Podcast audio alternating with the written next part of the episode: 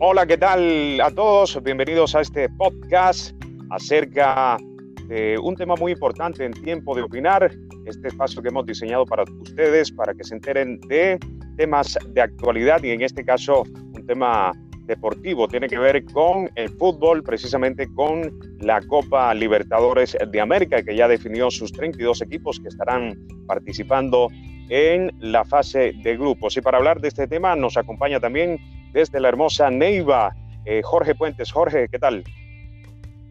Muy, buenas, muy buenos días, Carlos. Bienvenidos a todos los seguidores que nos acompañan aquí en Tiempo de Opinar para hablar del tema de la Copa Libertadores. Y no solo de la Copa Libertadores, también de la suerte de los colombianos que están en la Copa Sudamericana, porque concluyó la fase clasificatoria y también la Copa Sudamericana tiene eh, algunos de sus integrantes, ya tiene definidos varios de sus integrantes, muchos de ellos rezagados de las fases previas de la Copa Libertadores.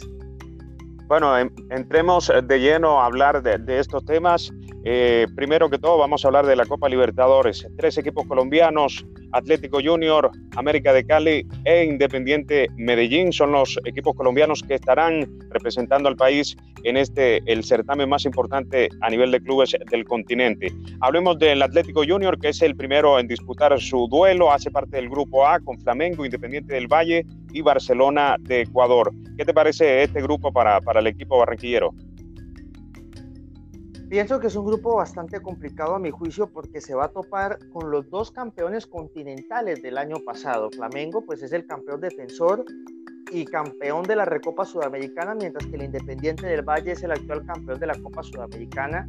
Se, Junior se va a cruzar con un además con un Barcelona de Ecuador.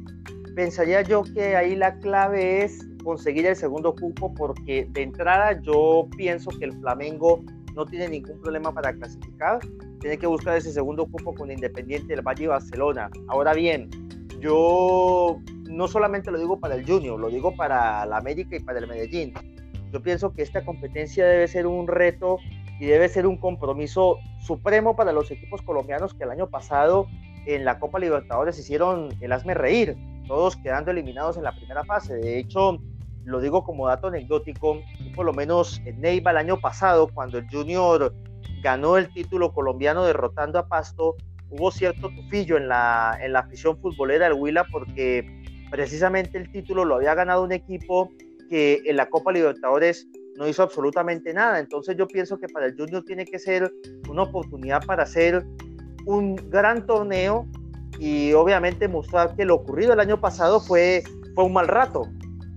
Tú, tú en, en, algo muy importante y tiene que ver también que muchas veces la actualidad de los equipos nuestros en el rentado nacional no se refleja también a nivel internacional. Eso puede tener varios factores. Uno, obviamente, el tema futbolístico, pero también hay que, hay que anotar y subrayar muy claro el tema económico. ¿no? Hay equipos muy poderosos a nivel suramericano que tienen un presupuesto mucho mayor que los conjuntos colombianos y eso también a la hora de enfrentar este tipo de torneos pesa y pesa mucho. Lo que está dejando ver, obviamente, también el, tema futbolístico, pero ese, ese tema económico deja ver que no, no, no basta ¿no? con tener buenos resultados a nivel nacional, sino que hay que hacer un esfuerzo económico también importante para encarar este tipo de torneos. De lo contrario, va a ser muy difícil competir, por ejemplo, con equipos como Flamengo, que es uno de los rivales del, del Junior de Barranquilla, un equipo que supera los 100 millones de euros en inversión comparados a los equipos colombianos, inclusive al Junior, ¿no? que,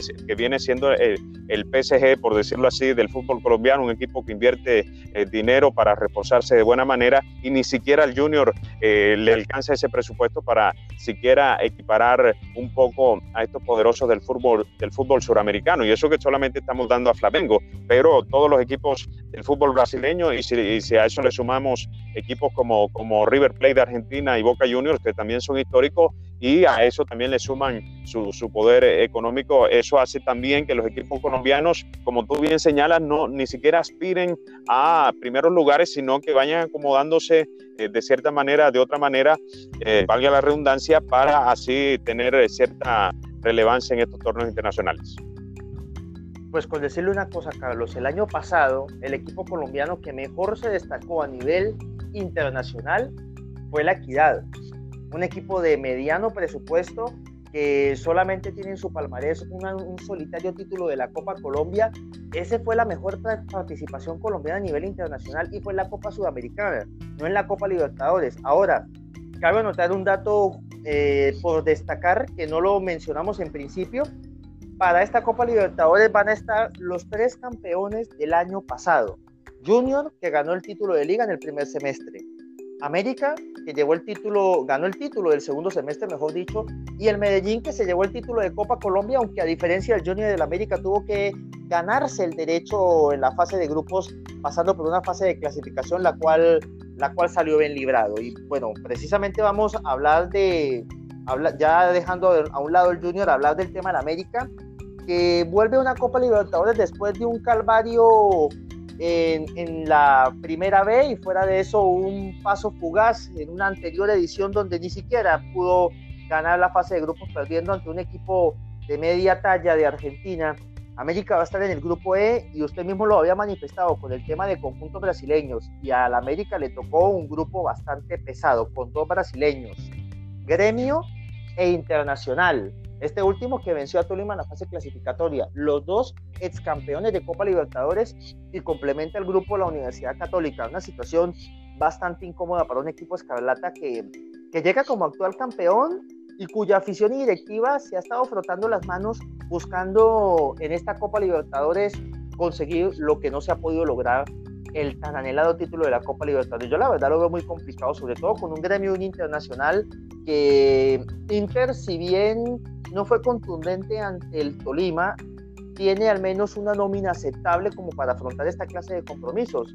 Un Chacho Coudet que ya está experimentado como técnico, tiene a, dos jugadores de renombre, Paolo Guerrero, eh, Andrés D'Alessandro, los dos que han sido internacionales con sus países, que han contado con experiencia en Europa. D'Alessandro, por ejemplo, que es eh, santo y seña de ese club. Eh, un gremio que si, bien poco se parece o poco tiene que ver con el club que ganó dos años atrás la Copa Libertadores, al menos no, no deja de tener la calidad y el temple que lo llevó a conseguir el título años antes. Y una universidad católica que pues de por sí no conocemos mucho el balompié chileno, pero es de saberse y teniendo en cuenta la, la, situación económica en Chile, el poderío que tiene también sus clubes, menor que Argentina y Brasil, pero, pero que sí va a ser un rival bastante complicado para una América que, que de entrada regresa a una fase de grupos con amplias ambiciones, pero teniendo unos antecedentes muy blandos. Sí, señor. Y el último de los equipos colombianos, el, Independiente Medellín, que se clasificó desde la fase previa, venciendo Atlético Tucumán de Argentina, con, eh, conformará el grupo H, el último de los grupos, con Boca Juniors de Argentina, Libertad de Paraguay y el Caracas de Venezuela. Un grupo, si se quiere, mucho más accesible, eh, teniendo en cuenta que, bueno, se va a, medir a dos equipos que, puede equipar fuerza como es a Libertad de Paraguay y al Caracas de Venezuela y bueno, tratar de hacerle pelea Boca Juniors. Ya el, Independiente Medellín le ha ganado al conjunto argentino por, por Copas Libertadores y esperemos pues que el equipo paisa también tenga una importante cosecha de, puntos y también de, de, juegos en este torneo internacional. De esta manera dejamos aquí la parte de eh, la la Copa Comebol Libertadores porque ya se nos agota el tiempo y vamos a hablar muy brevemente porque ya tenemos cerca de un minuto para finalizar este podcast eh, Tiempo de Opinar con los equipos en la Copa Suramericana. Atlético Nacional, Cali, Millonarios y Tolima. Tolima que se clasificó por ser uno de los dos mejores de la fase previa de la Copa Libertadores, quedó eliminado, pero eh, por ser uno de los dos mejores en ese ítem, pues tiene un cupo en la Copa Suramericana. Atlético Nacional, uno siempre lo está, lo tiene acostumbrado a verlo en, Libertadores de América, entonces eh, es un poco extraño verlo en Copa Suramericana. Sí, la verdad el tema de Nacional, pues este torneo es una gran oportunidad para ver si consigue ese título, porque recordemos que ha sido tres veces subcampeón, la primera en el 2002, la segunda en el 2014 y la tercera en el 2016 con el agravante de que pues fue subcampeón porque debido a la tragedia ocurrida con el Chapecoense, pues se le dio el título al equipo brasileño.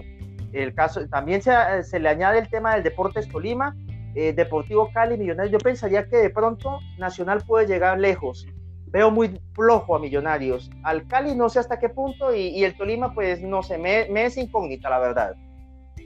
Bueno, entonces de esta manera cerramos aquí este espacio Tiempo de Opinar, este podcast. Eh, conclusión final, eh, ¿cuál de los dos, de los tres equipos en, en Libertadores crees que puede pasar la fase de, de grupo?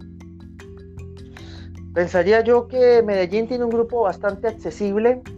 Mm, América lo veo complicado. Junior, la verdad, pues, si, si, muestra buen juego puede hacer cosas interesantes, pero si va a ser lo mismo del año pasado, mejor no aspiría nada. Y en la Sudamericana, pues me ratifico con que Nacional en el papel puede hacer algo. Bueno, entonces esa es eh, la, las conclusiones un poco de este podcast a tiempo de opinar, diseñado para ustedes, para que también se enteren un poco de la realidad del fútbol en este caso, pero también podemos estar hablando de otras temáticas. Gracias, Jorge. Gracias, Carlos. Que tenga usted una feliz mañana y feliz fin de semana.